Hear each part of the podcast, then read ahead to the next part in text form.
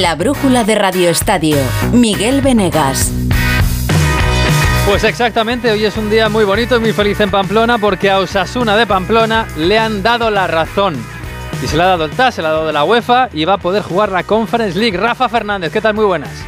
21 días han transcurrido desde el varapalo que recibía Osasuna el pasado 4 de julio cuando UEFA le consideraba como club no elegible para participar en la competición europea que los rojillos se habían ganado en el campo, es decir, la Conference League de la próxima temporada. Pues hoy, 25 de julio, se puede decir que el equipo navarro ha recuperado la sonrisa con la decisión del Tribunal de Arbitraje Deportivo, el conocido como TAS, de permitir que el equipo de Yago Barrasate y su afición pamplonica puedan disfrutar el año que viene de lo que se habían ganado, esa meritocracia de su presencia en Europa. La UEFA, en un comunicado, asegura que el cambio de decisión viene dado porque Osasuna presentó pruebas que no pudo presentar en una fase anterior y que con ese material ellos mismos han podido determinar que el club navarro no ha estado involucrado en actividades de amaño de partidos en el sentido que se referencia en su reglamento y por eso Osasuna es considerado elegible. Aunque ojo, el último párrafo de la nota oficial de UEFA apunta lo siguiente, algunos lo ven como una medio amenaza que a raíz de una investigación separada llevada a cabo por un inspector de ética y disciplina, la UEFA ha abierto un procedimiento disciplinario separado contra Club Atlético Sasuna a la vista de la presentación de una reclamación presentada por el Club Navarro ante los tribunales estatales ordinarios de Pamplona. La decisión sobre este asunto será dictada y anunciada a su debido tiempo. Vamos, Traducido, que UEFA ha reculado antes de que el TAD le sacara los colores, pero no aceptan que ningún club se vaya a la justicia ordinaria como ha hecho el Club Navarro. Podían ser igual de sensibles para que sus federaciones apliquen la higiene democrática de la limitación de mandatos, que ellos tienen por obligación tras el FIFA Gate, Miguel, pero claro, esa decisión no mm. gustaría a unos presidentes que luego son los que le eligen, ¿verdad? Señor Ceferín, eso en España se llama de otra manera. Pues sí, es una muy buena noticia. Hay que agradecérselo más que la UEFA seguramente al TAS, pero el Osasuna, Osasuna de Pamplona va a jugar la, próxima Conference League. Les ha pillado pues, prácticamente de vacaciones, terminado San Fermín, pero ha dado rueda de prensa al club y Luis Sabalza, que es el, el abogado del club, pues se muestra muy satisfecho, por supuesto. La verdad es que no puedo decir sino dar gracias porque vamos a disfrutar de, la conference en el sentido de que es lo que nos hemos ganado en el campo, lo que realmente todo el osasunismo estaba, estaba pendiente, todo el osasunismo me paraba por la calle y me decía qué va a pasar. Y la verdad tengo que decir que era más optimista yo que muchos de los que me saludaban pues enhorabuena al osasunismo, enhorabuena Pamplona y lo sentimos para el Atlético de Bilbao, que se ha quedado sin esa plaza, que le había caído de rebote, pero entenderán que había más ilusión seguramente en Osasuna, que se lo ha ganado. Bueno, son las 8 y 35 de la tarde y hasta ahora, desde hace una semana, nos vamos a Los Ángeles.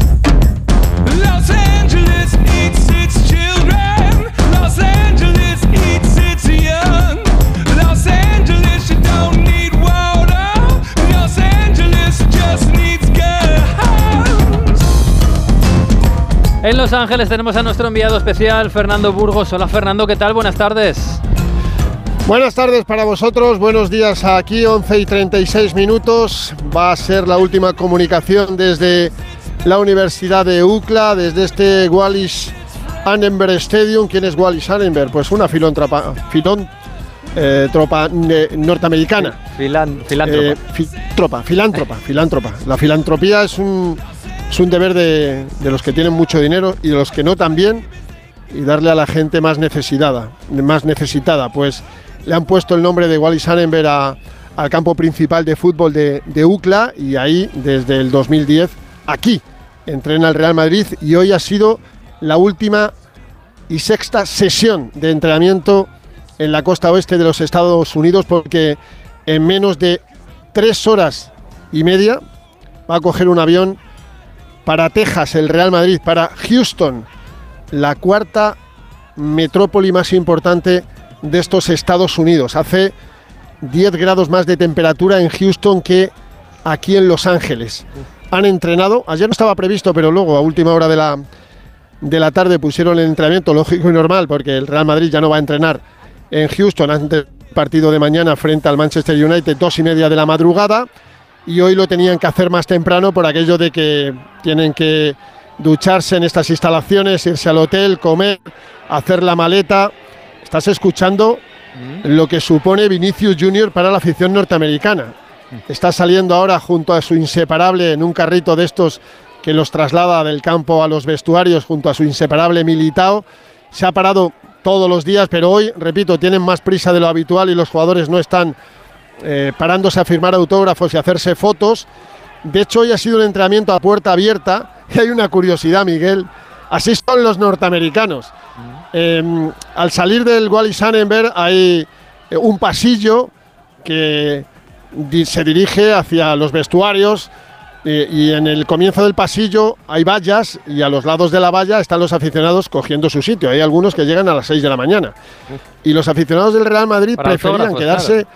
Sí, sí, preferían quedarse en, su sitio antes que ver el entrenamiento. Les han convencido al final, no, tranquilos.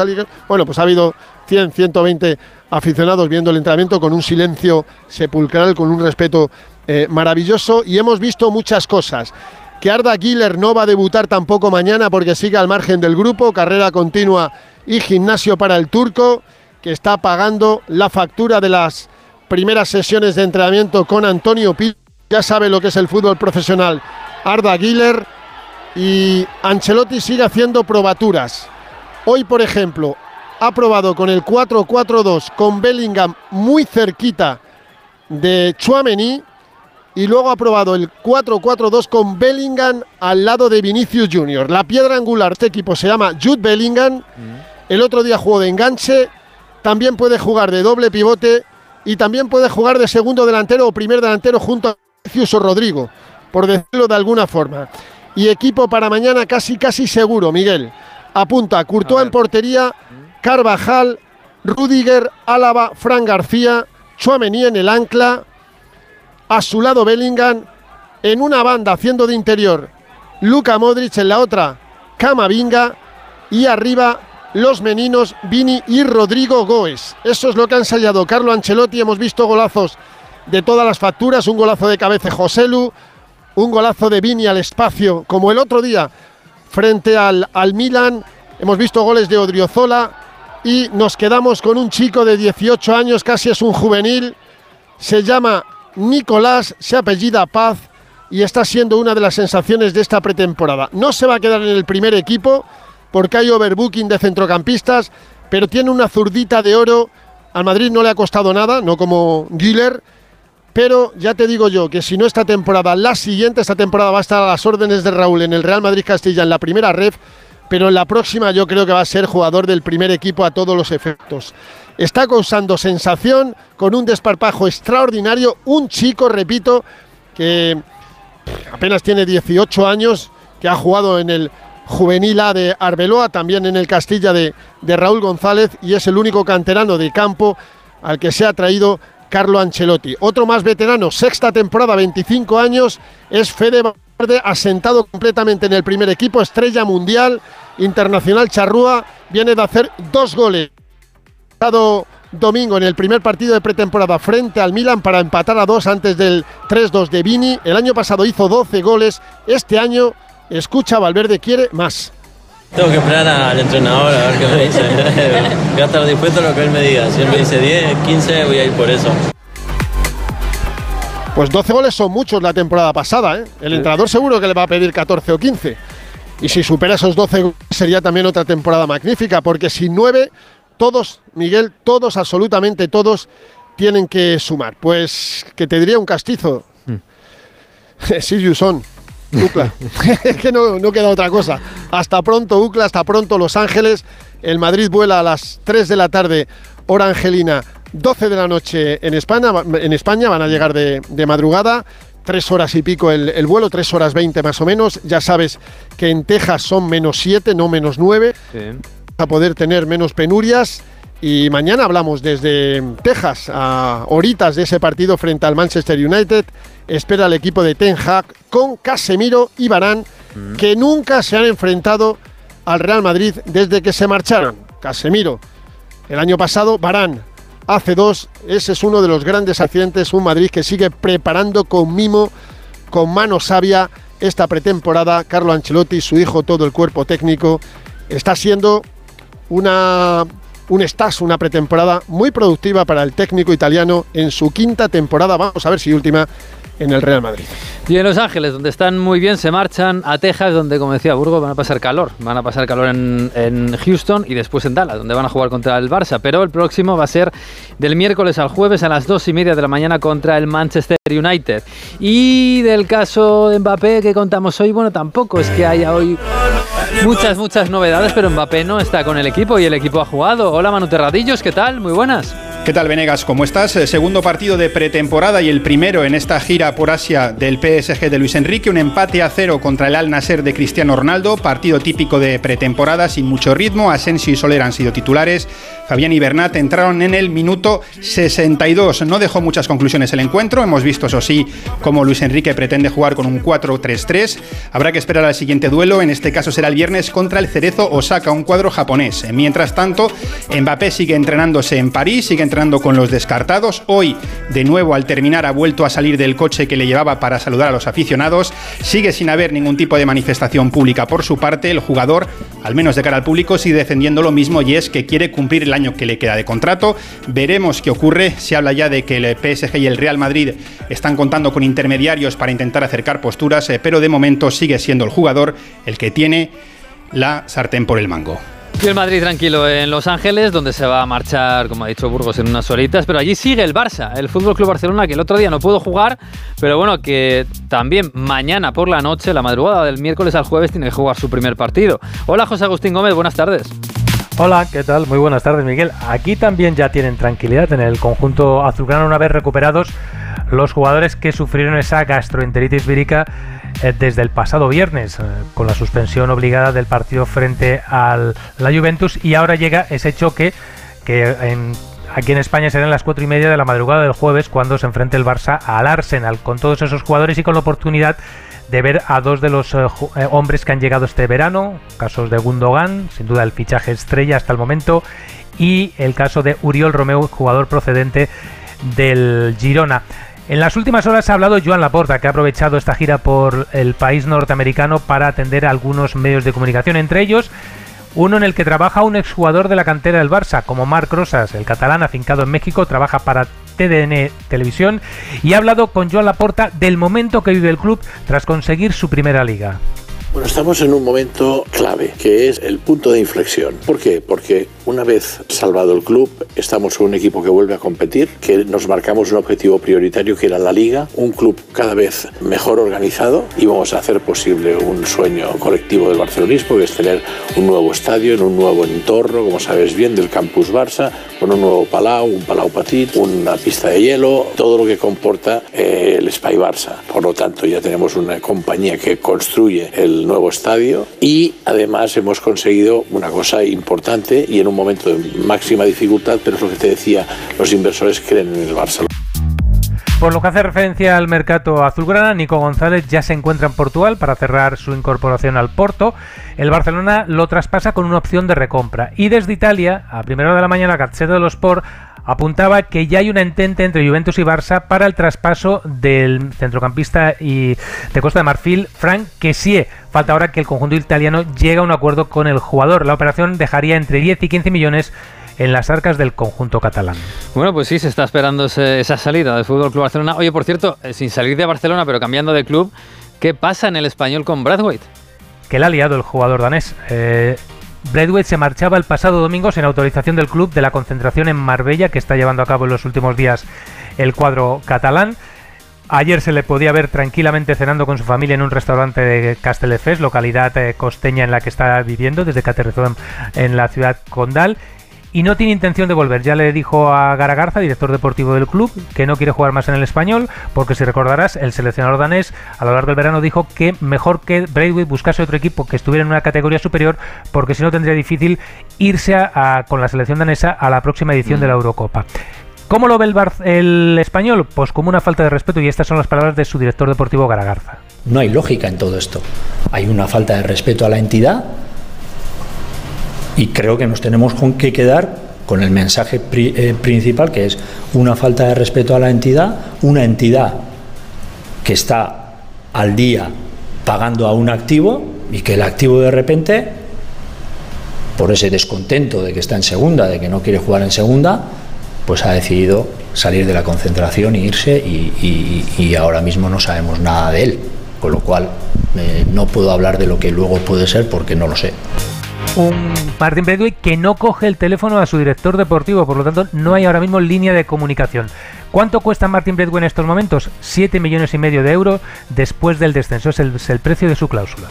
Pues no sé si es la mejor forma de forzar una salida, no cogerle el teléfono a tu jefe y salir de la concentración, pero bueno, ellos verán. Bueno, el Madrid y el Barça están haciendo las Américas desde hace algún día, faltaba una gran gira en, en el Atlético de Madrid. Bueno, ya ha empezado. Hola Hugo Condés, ¿qué tal? Muy buenas tardes.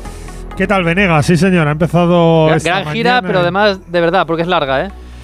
14 días, sí, 14 días, 30, más de 30.000 kilómetros lo que va a hacer el Atlético de Madrid, que ha llegado hoy a Seúl, a Corea, donde en el aeropuerto le estaban esperando muchos fans que, bueno, pues eh, sobre todo han vitoreado a Grisman, a Rodrigo de Paul, eh, han recibido a los eh, futbolistas del Atlético de Madrid, que luego han estado en el hotel realizando una sesión de estiramientos y que han estado atendiendo a medios de comunicación locales. Un Atlético de Madrid que ahora mismo eh, a esta hora son las 3 y 47 minutos de la madrugada en Seúl. Mañana va a tener una doble sesión. Eh, por la mañana en eh, las instalaciones de Tancheon y por la tarde en el Seúl World Cup Stadium, donde va a jugar, como sabes, el jueves ese primer partido eh, de pretemporada, la una de la tarde hora española, frente a un combinado de la Liga eh, Coreana, un Atlético Madrid. Mañana va a haber rueda de prensa de Diego Pablo Simeone y de un futbolista, así que va a ser interesante escuchar las primeras reflexiones de la temporada del míster del Atlético de Madrid. Como te digo, sin ningún tipo de novedades en las entradas y las salidas. Ha llegado el Atlético de Madrid con Morata, con Joao Félix, con todos los futbolistas y de momento en cuanto a entradas eh, no hay ningún movimiento en el Atlético de Madrid a la espera de que salga algún futbolista más para incorporar ese 5 quiere el Cholo Simeone para completar la plantilla. Pues ya está en marcha la gira del Atlético de Madrid, Corea, México, Estados Unidos. Quedan 11 minutos para las 9 de la noche, un minutito y seguimos. La brújula de Radio Estadio. Cuando se te gripa la moto en mitad de la calzada, suena así. Y cuando se te gripa esa misma moto pero asegurada con línea directa, así. Cámbiate y te bajamos el precio de tu seguro de moto sí o sí. Ven directo a lineadirecta.com o llama al 917-700-700. El valor de ser directo. Consulta condiciones. Anfitriones, cocineros y cocinillas, expertos en fiestas, amigos de sus amigos y enamorados de la parrilla. ¿Preparados para mejorar vuestra casa? Con el corte inglés, seguro. Llega la semana del hogar con hasta el 60% de descuento en una selección de artículos. Del 24 al 30 de julio, semana del hogar. El corte inglés. Soy de legalitas porque me sale a cuenta. Como cuando lograron que me indemnizaran por la reforma defectuosa de mi casa de la playa. O cuando consiguieron que el taller del coche me devolviera 900 euros por una mala reparación. Hazte de legalitas en el 900 y siente el poder de contar con un abogado siempre que lo necesites. Y ahora, por ser oyente de Onda Cero, ahórrate un mes el primer año. La brújula de Radio Estadio. Miguel Venegas. Bueno, el mercado está activo, muy activo en la parte verde y blanca de Sevilla, que podían haber presentado hoy un futbolista, un fichaje. Bueno, han presentado tres. Carlos Hidalgo, ¿qué tal? Buenas tardes. ¿Qué tal? Muy buenas. El Betis efectivamente ha presentado hoy a sus tres primeros fichajes. Mar Roca, cedido sin opción de compra por el Leeds United, está siendo de, los más, de lo más destacado de la pretemporada. A Jose Pérez, que estuvo en el Betis en la segunda vuelta y que finalmente llega libre.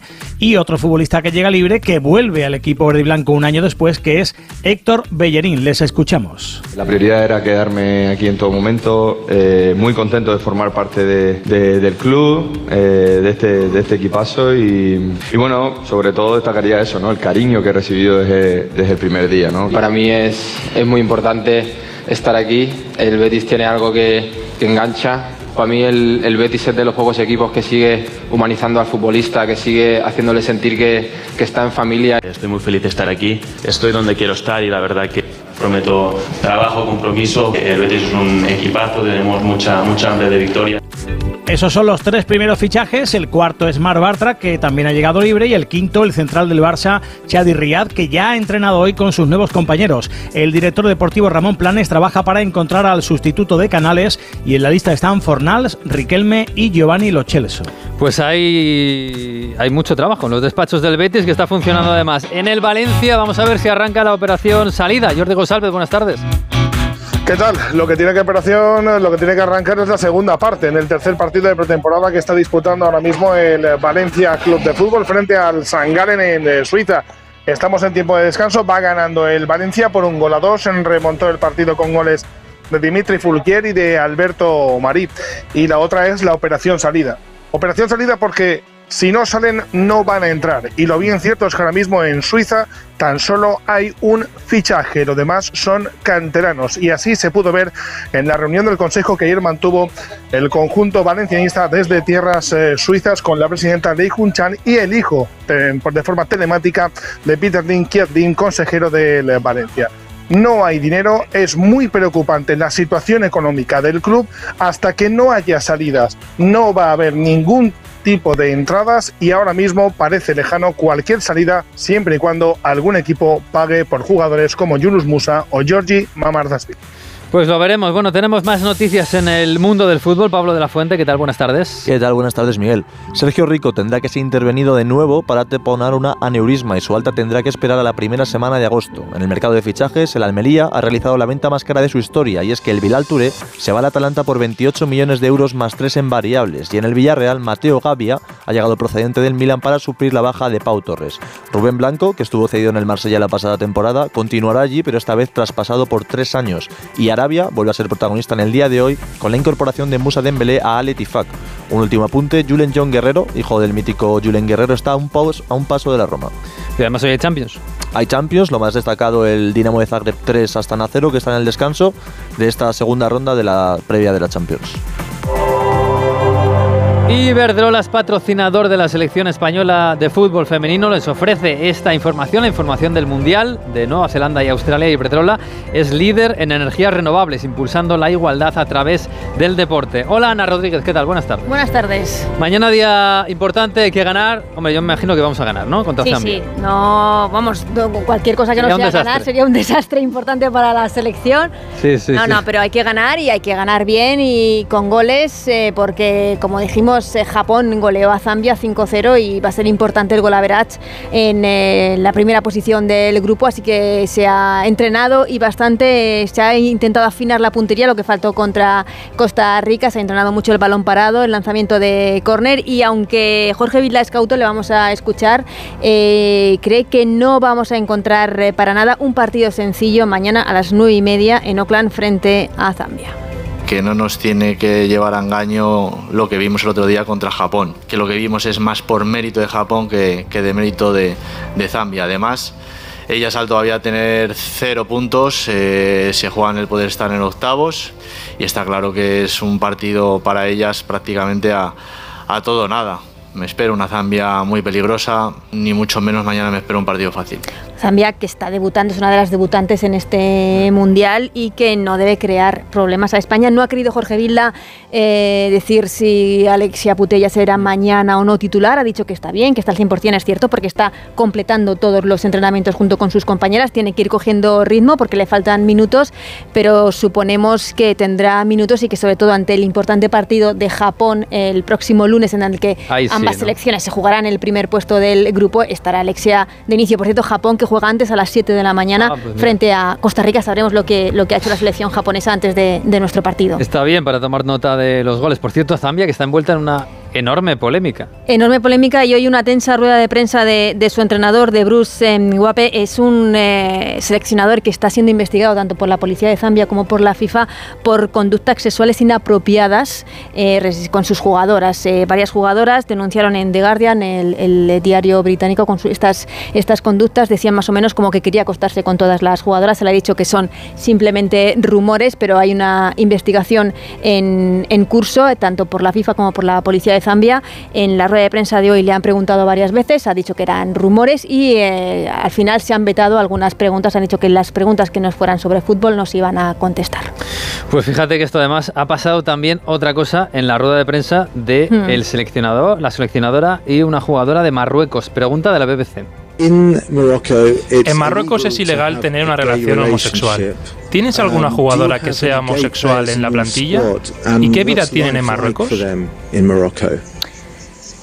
Bueno. Sorry, um, this is a very political question, so we'll Bueno, ahí la jefa de prensa de la selección de Marruecos dice que no acepta preguntas políticas. Es verdad que la pregunta es, eh, es un marrón tremendo para, para Ha ellas. pedido perdón. ¿Y La- qué van a decir? Claro, la BBC ha pedido perdón. La ¿no? BBC ha pedido perdón después de, de esta pregunta porque yo creo que era de- del todo inapropiada en el lugar y en donde se ha Quizá el producido. debate está bien, pero Sí, pero preguntar a las jugadoras no exactamente sentido. las jugadoras o el seleccionador no era el momento ni el contexto para hacerlo y, y como decimos la BBC ha pedido perdón por, por este hecho que ha levantado también muchísima polémica en, eh, en- dentro del mundial. Por cierto, eh, nos cruzamos contra eh, un grupo que está muy igualado Sí. y que hoy ha- han pasado cosas raras. ¿Qué pasa con Noruega? Es que no- nos, cruzamos con el grupo A, en donde hoy, por ejemplo, Nueva Zelanda, que había ganado a Noruega, ha perdido con Filipinas, y Noruega, que era la favorita del grupo, ha empatado a cero con Suiza, está última, a falta de jugarse una sola jornada. Una Noruega en, eh, que ha jugado hoy sin sus tres estrellas. Ada Hegerberg, que se ha ido lesionada eh, al sonar el himno nacional,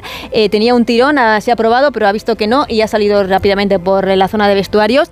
Y también se ha quedado en el banquillo tanto Hansen, la estrella de la selección noruega, como Engel, dos jugadoras que están en el Barça. Estas dos por decisión técnica, después de haber criticado a la selecciona, a seleccionadora, a Heck Rees, eh, por el primer partido, esa primera derrota ante Nueva Zelanda, que ninguna, nadie esperaba. Eh, banquillazo para ellas. Eso sí, Hansen ha salido luego en la segunda mitad para intentar eh, marcar algún gol ante Suiza, pero no ha sido así. Y Noruega, que se la va a jugar en la última jornada ante Filipinas, aunque es una selección bastante, por así decirlo, Sí. asequible para, la, para Noruega. Sí, que en teoría pasará, pero si nos cruzamos con ella, hay lío, así que no nos viene mal. Mañana a las nueve y media de la mañana, España, Zambia.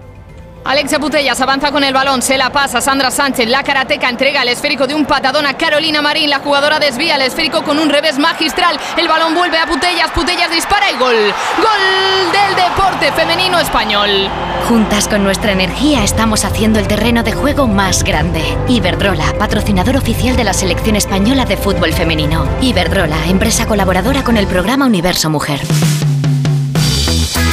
Y hay más cosas en el mundo del deporte, baloncesto y mundial de natación. Hay de todo. Víctor Yagüe, ¿qué tal? Buenas tardes. Buenas tardes, Miguel. Pues sí, mira, empezamos por el Mundial de Natación, donde ayer te contaba que la selección femenina de waterpolo se metía en semifinales, pues hoy ha sido el turno para la masculina. Victoria sufrida y con remontada ante Francia por 7 a 6 para meterse en la lucha por las medallas. El seleccionador español David Martín aseguraba que este triunfo es un subidón para lo que queda. Pero es cierto que igual nos ha perjudicado estar una semana sin jugar. Eh, hemos estado un nivel de fatiga bastante alto para, para el nivel de descanso que hemos tenido, que a veces pasa, ¿no? Y yo creo que ahora la semifinal sería diferente, ¿no? Por lo tanto, nada, eh, hay que ser optimistas, eh, pasar página, porque creo que siempre en un torneo tienes algún partido malo y espero que haya sido este. El partido de semifinales será el jueves a las once y media frente a Hungría. Ganar nos mete en la final y en los Juegos Olímpicos de París. También te traigo noticias de ciclismo, en donde la UCI suspende provisionalmente a Miguel Ángel López por uso de una sustancia prohibida antes del Giro de Italia 2022. En caso de que se demuestre su culpabilidad, el colombiano Superman López se enfrenta a una posible sanción de dos años sin competir. Pues es una pena. Gracias, eh, Víctor. Así te dejo el deporte. Mañana, ya sabes, a las nueve y media de la mañana, damos esa España-Zambia. Apuntado.